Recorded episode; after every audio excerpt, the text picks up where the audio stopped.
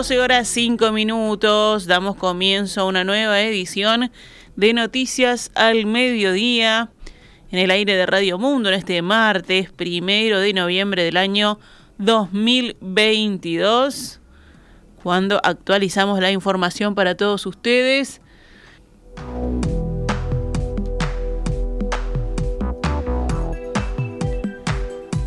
Vamos con las noticias. El Senado aprobará hoy la creación de la comisión especial que debatirá en los próximos meses el proyecto de reforma de la seguridad social. La comisión tendrá 15 miembros, 8 del oficialismo y 7 de la oposición, y se reunirá por primera vez el jueves para fijar el régimen de trabajo. La semana próxima, la Comisión Especial recibirá a la primera delegación del Gobierno para hacer una presentación formal del proyecto de ley, según adelantó el senador del Partido Nacional, Gustavo Penades, en el programa Arriba Gente de Canal 10. También indicó que la comisión se reunirá tres veces por semana para recibir delegaciones los miércoles, jueves y viernes. El Gobierno se fijó como objetivo aprobar la reforma en el Senado antes de fin de año, para que en los primeros meses del 2023 se vote en la Cámara de Diputados. Por su parte, el Frente Amplio criticó la intención del oficialismo de votar de forma express este proyecto, según dijo el presidente de la coalición de izquierda, Fernando Pereira. Al respecto, Penades dijo este martes que la comisión se va a tomar todo el tiempo que sea necesario para recibir delegaciones, pero que no se aceptarán chicanas para dilatar la discusión. Esta comisión especial del Senado estará integrada por Carmen Aciaín, Sergio Botana, Carlos Camí y Gustavo Penades del Partido Nacional, Raúl Lozano y Guillermo Dormenech de Cabildo Abierto y Raúl Valle y Carmen Sanguinetti por el Partido Colorado. Por el Frente Amplio estarán los senadores Mario Vergara, Enrique Rubio, Alejandro Sánchez, Daniel Cayani, José Maía, Óscar Andrade y Daniel Olescar.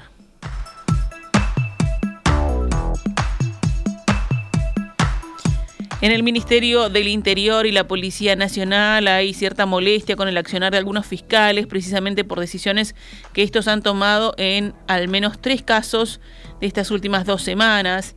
El primero fue en relación con un rapiñero que cometió decenas de robos y logró ser capturado luego de hurtar una farmacia. Sin embargo, la fiscal Brenda Pupo liberó al hombre porque consideró que no tenía pruebas suficientes como para solicitar que se lo imputara. El sábado, un joven fue detenido en Durazno luego de que presuntamente robara un whisky en un supermercado del centro de la ciudad. La policía venía tras los pasos del hombre desde hace algunos meses, dado que había tenido intervención en otros cinco robos. Cuando el caso llegó a fiscalía se dispuso el cese de la detención y la persona quedó libre con acuerdo reparatorio. Sin embargo, el caso que desató mayor polémica en el Ministerio del Interior fue el del pasado sábado. Ese día, efectivos policiales encontraron el cuerpo desmembrado de una mujer en barrio Peñarol, luego de que algunos vecinos denunciaran. Tras las tareas de investigación pudieron determinar dos aspectos. Dos mujeres se encargaron de deshacerse del cuerpo y el asesinato estuvo a cargo del grupo criminal de los hermanos Segales. Según el documento policial, una vez que la víctima ya estaba muerto, uno de los Segales le pidió a estas dos mujeres que descartaran el cuerpo. Allí ellas decidieron desmembrarla, ponerla en una bolsa y tirarla en una boca de tormenta del barrio Peñarol. Las dos mujeres declararon ante el fiscal Leonardo Morales, quien dispuso que una de ellas quedara liberada y emplazada. Tira un torso desmembrado y el fiscal la libera y emplaza. Decir molestia ya es poco, consideró la fuente, consultada por Montevideo Portal. También al mismo medio, el fiscal de corte Juan Gómez le dijo que prefería no hacer comentarios específicos sobre cada caso cuestionado. Entiende que este tipo de polémicas no se pueden poner en el ámbito público, sino que deben ser tratadas a puertas cerradas.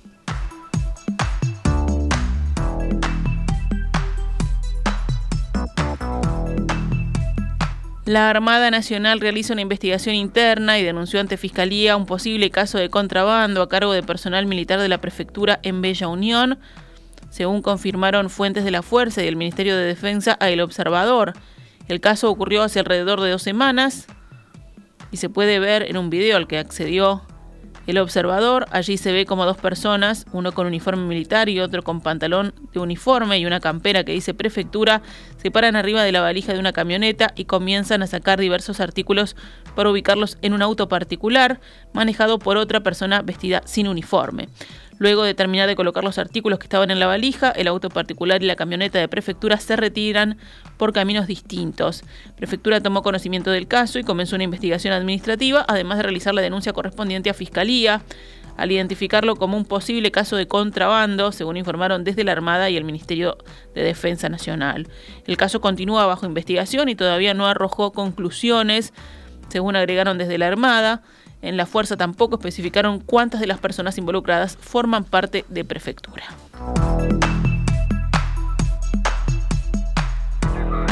Vamos con otras noticias.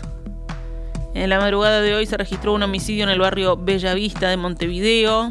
Sobre las 3 y 20 de la madrugada ingresó un llamado al servicio de emergencias 911 en el que informaban sobre un hombre caído en la vía pública en Avenida Graciada de Grito de Asensio. Se enviaron móviles al lugar y una vez allí los policías confirmaron lo narrado por el denunciante e informaron que la víctima presentaba una herida en la frente por un golpe contundente con abundante sangrado. Luego se hicieron presentes profesionales médicos que constataron el fallecimiento del hombre. En el caso trabaja personal de la Dirección Nacional de Policía Científica y el área de investigaciones de Zona 1.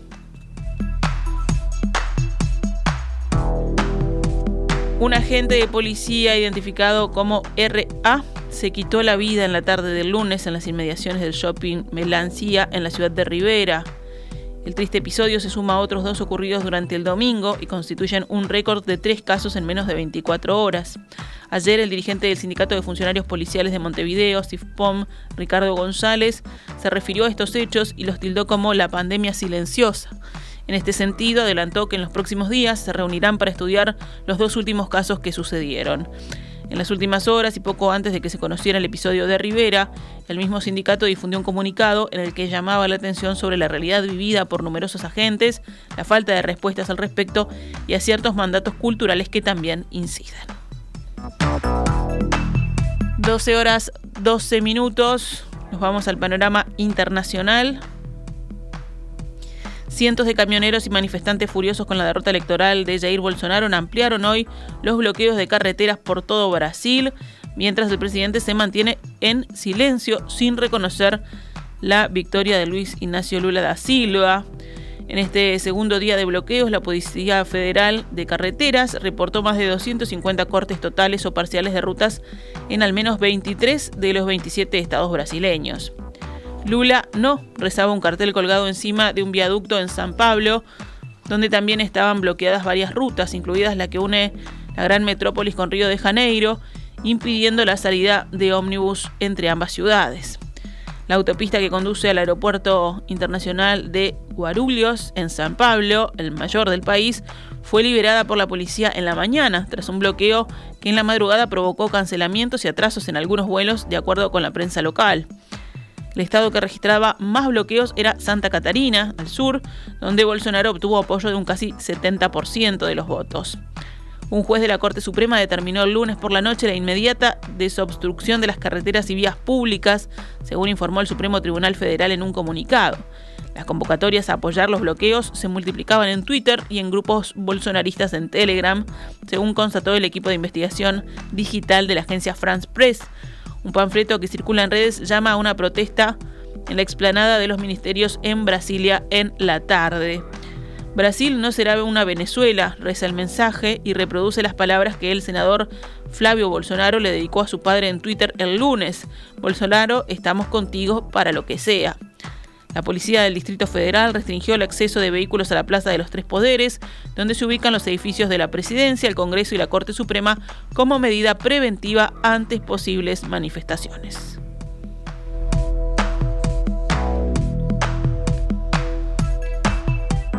Rusia acusó al Reino Unido de dirigir y coordinar las explosiones que en septiembre provocaron fugas en los gasoductos Nord Stream 1 y 2 en el mar Báltico, construidos para transportar gas ruso a Europa. Nuestros servicios de inteligencia tienen pruebas de que surgieron que el ataque fue dirigido y coordinado por especialistas militares británicos, declaró a la prensa el portavoz del Kremlin, Dmitry Peskov. Hay pruebas de que Gran Bretaña está implicada en un sabotaje, un ataque terrorista contra estas infraestructuras energéticas vitales, no rusas, sino internacionales, agregó Peskov. Tales acciones no pueden quedar sin respuesta. Reflexionaremos sobre las medidas a tomar, señaló, tras denunciar el inaceptable silencio de las capitales europeas. El portavoz del nuevo primer ministro británico, Rishi Sunak, dijo que las acusaciones de las autoridades rusas tenían como objetivo desviar la atención, lo que forma parte de sus métodos habituales, afirmó. El ejército ruso había acusado el sábado a Londres de estar implicado en las fugas del gas de Nord Stream. Tales acusaciones ocurrieron después de un ataque con drones ucranianos contra su flota del Mar Negro en Crimea, cuya planificación Moscú también atribuyó a expertos británicos. Los gasoductos Nord Stream, que enlazan Rusia con Alemania, han estado en el centro de las tensiones geopolíticas desde hace años, agravadas por la decisión de Moscú de cortar el suministro de gas a Europa. El presidente de Turquía, Recep Tayyip Erdogan, se dijo confiado en restablecer el acuerdo sobre la exportación de cereales ucranianos tras conversar por teléfono esta mañana con su homólogo ruso Vladimir Putin. El jefe de Estado turco aseguró que tomará las iniciativas necesarias con todas las partes implicadas para resolver los problemas relacionados con la implementación del Acuerdo de Estambul sobre las exportaciones de cereales, dijo la presidencia en un comunicado. Turquía, que junto a la ONU fue la mediadora del acuerdo, ha multiplicado sus esfuerzos diplomáticos para salvar el pacto firmado el pasado 19 de julio por ambos mandos. Erdogan también conversará con el presidente ucraniano Volodymyr Zelensky en las próximas horas, dijo a la prensa el ministro turco de Relaciones Exteriores. Creemos que superaremos esto, agregó el ministro, considerando que el acuerdo beneficia a todos.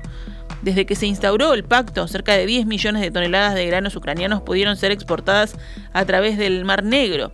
El acuerdo, que debería ser renovado el próximo 19 de noviembre, permitió aliviar la crisis alimentaria global desatada tras la invasión de Ucrania por Rusia a finales de febrero, pero Moscú anunció el fin de semana que suspendía indefinidamente su participación después de acusar a Ucrania de un masivo ataque contra su flota del Mar Negro amarrada en Crimea.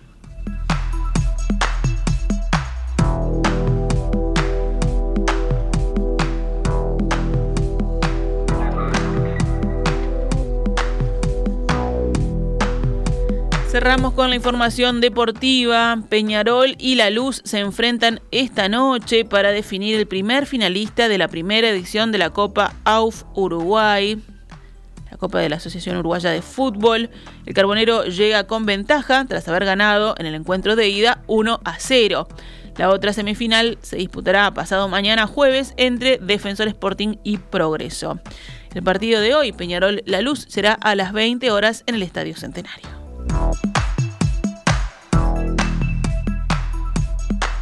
Y en básquetbol tenemos los resultados de anoche por la cuarta fecha de la fase regular de la liga. Malvin venció a Hebraica Maccabi 67 a 62. Urunday Universitario cayó por 3 puntos ante Nacional 82-85. Y Peñarol venció a Trubil 78-72.